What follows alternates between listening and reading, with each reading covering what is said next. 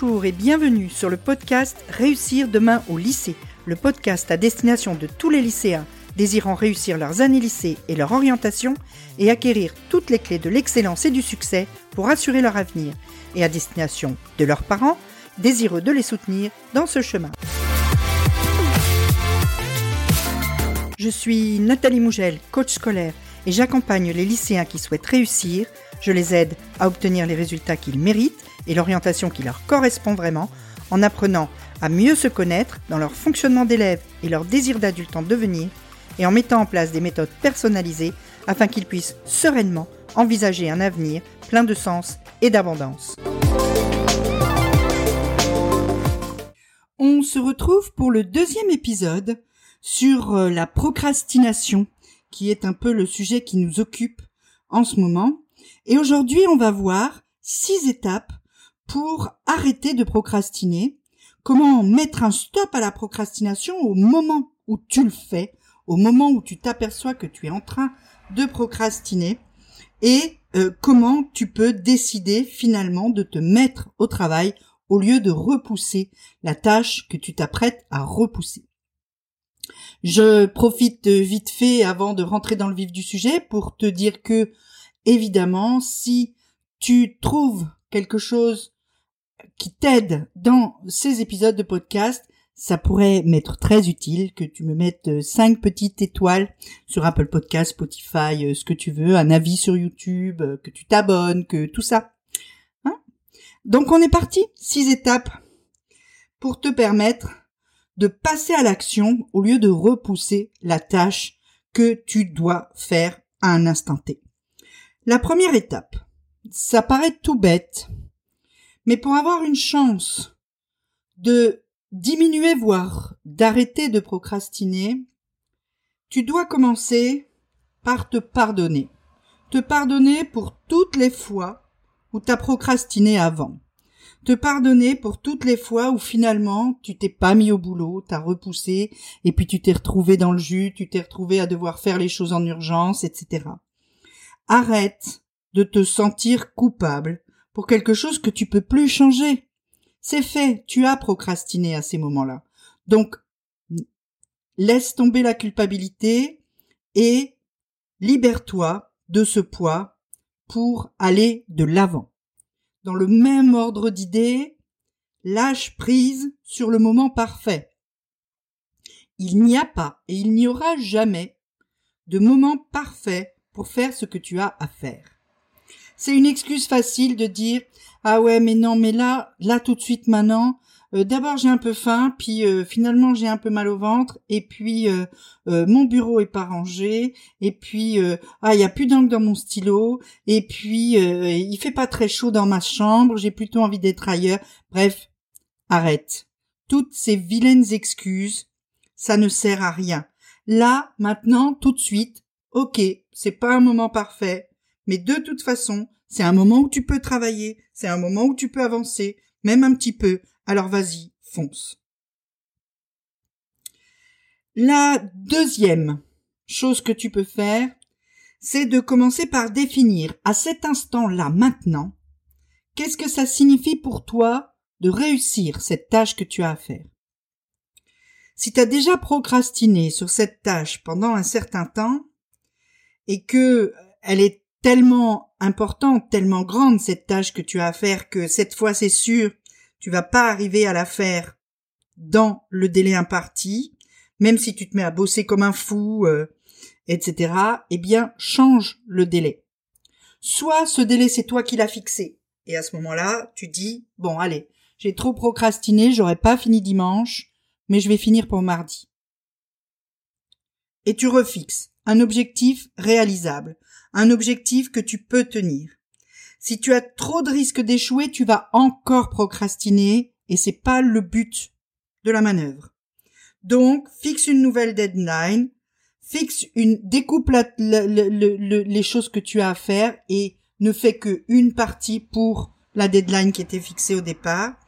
Et puis, euh, si la deadline a été fixée par un prof, bah, va tout de suite, là, aujourd'hui, jeudi, par exemple, voir le prof et lui dire Monsieur, en fait, je suis désolé, mais le devoir qu'on a à faire pour lundi, euh, j'ai un peu procrastiné dessus et je pourrais vous le rendre que mardi. Est-ce que vous acceptez?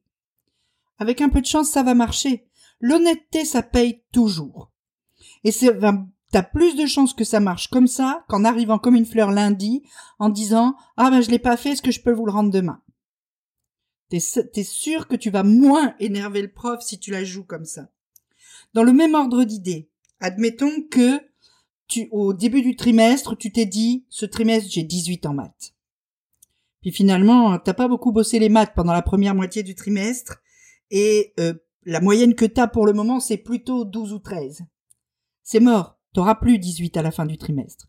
Donc il faut que tu baisses un peu tes attentes, et que tu dises, bon ok, j'ai, j'ai déconné, j'ai procrastiné, j'aurai pas 18, mais avec les notes que j'ai pour le moment, je peux peut-être avoir 16. Et donc revois un peu à la baisse ton objectif, faisant un objectif réaliste par rapport à la situation dont tu te trouves, dans laquelle tu te trouves aujourd'hui. Alors évidemment, ne te dis pas euh, oh j'aurais pas 18, allez je vais avoir 13 et demi. Parce que là, c'est la porte ouverte à continuer de procrastiner. Fixe-toi quand même un peu un objectif challengeant qui t'oblige à te la pousser un petit peu. Mais un objectif réaliste pas quelque chose dont tu sais pertinemment que tu ne parviendras pas à l'atteindre. Parce que là, c'est un échec assuré et c'est du coup la procrastination assurée parce que souvent quand on sait qu'on va échouer, bah on n'a pas envie d'y aller. Troisième chose, supprime les potentielles distractions rapides d'accès, faciles d'accès de ton environnement de travail. Commence par ranger ton bureau.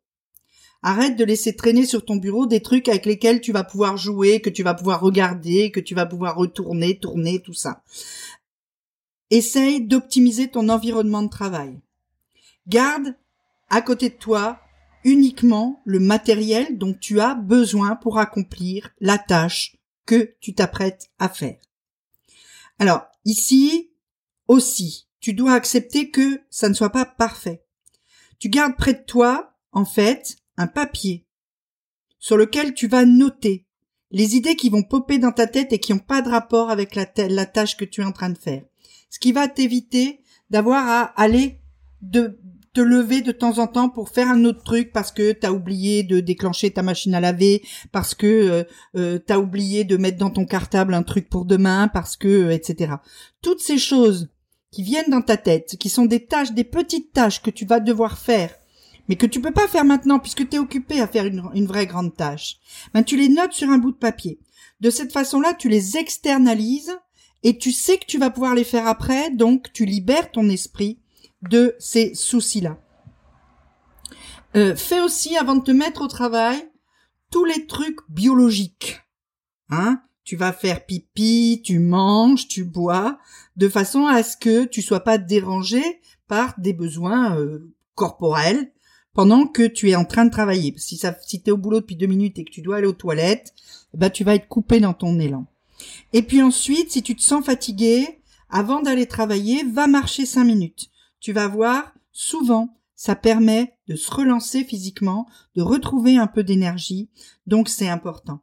Pense à ton confort dans ton environnement aussi. Arrange-toi pour avoir un siège sur lequel t'es bien assis. Arrange-toi pour avoir des fringues sur toi qui viennent pas t'engoncer, que t'as une ceinture qui te rentre dans le bide parce que t'es assis, que, etc. Arrange-toi pour être habillé d'une façon qui te permet d'être à l'aise pour travailler. Par contre, pas de pyjama parce que le pyjama c'est pour dodo. Hein Et puis, demande-toi, est-ce que j'ai besoin d'internet pour accomplir cette tâche? Si t'en as pas besoin, coupe internet. C'est le meilleur conseil que je puisse te donner. Quatrième étape. Tu vas découper ta tâche principale en petites sous-tâches plus faciles à terminer. Parce que quand tu travailles sur un gros truc, tu fais pas tout en même temps. Admettons que tu as une disserte de philo à faire. Tu fais pas en même temps les recherches d'idées, le plan, rédiger l'intro, tout ça. Tu fais les choses une par une. Donc, conscientise ce découpage de la tâche en petites sous-tâches et fais une chose à la fois. J'utilise souvent euh, une métaphore qui je trouve est assez parlante, c'est quand tu grimpes une montagne. Tu es en bas et t'es parti pour la rando, tu dois aller jusqu'en haut, jusqu'au sommet. Le sommet, tu le vois, il est là où il est un peu loin, hein, compliqué à atteindre. Si à chaque fois que tu marches et que tu as un peu du mal à marcher, tu regardes le sommet, tu as l'impression qu'il qu'il est jamais plus proche, qu'il est toujours aussi loin. Et donc tu te décourages forcément. Par contre, si tu te dis je vais jusqu'à cet arbre, et quand tu es à cet arbre-là, tu dis je vais jusqu'à l'arbre d'après, ou jusqu'au caillou d'après, le gros, euh, le gros caillou, le machin, enfin, tu trouves des repères comme ça.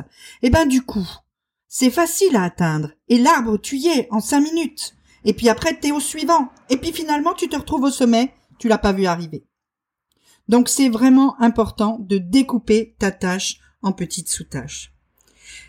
Cinquième conseil, reformule ta tâche en termes d'input et pas en termes d'output. Ça veut dire quoi?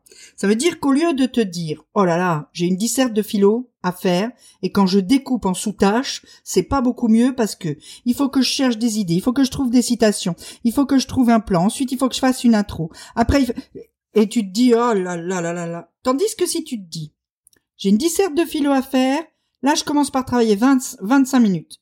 Eh, travailler 25 minutes, je l'ai déjà fait. Ça, je sais faire. Donc tu vas. Et puis quand tu as fini les 25 minutes, tu fais une petite pause, tu la connais, c'est la méthode Pomodoro. Hein.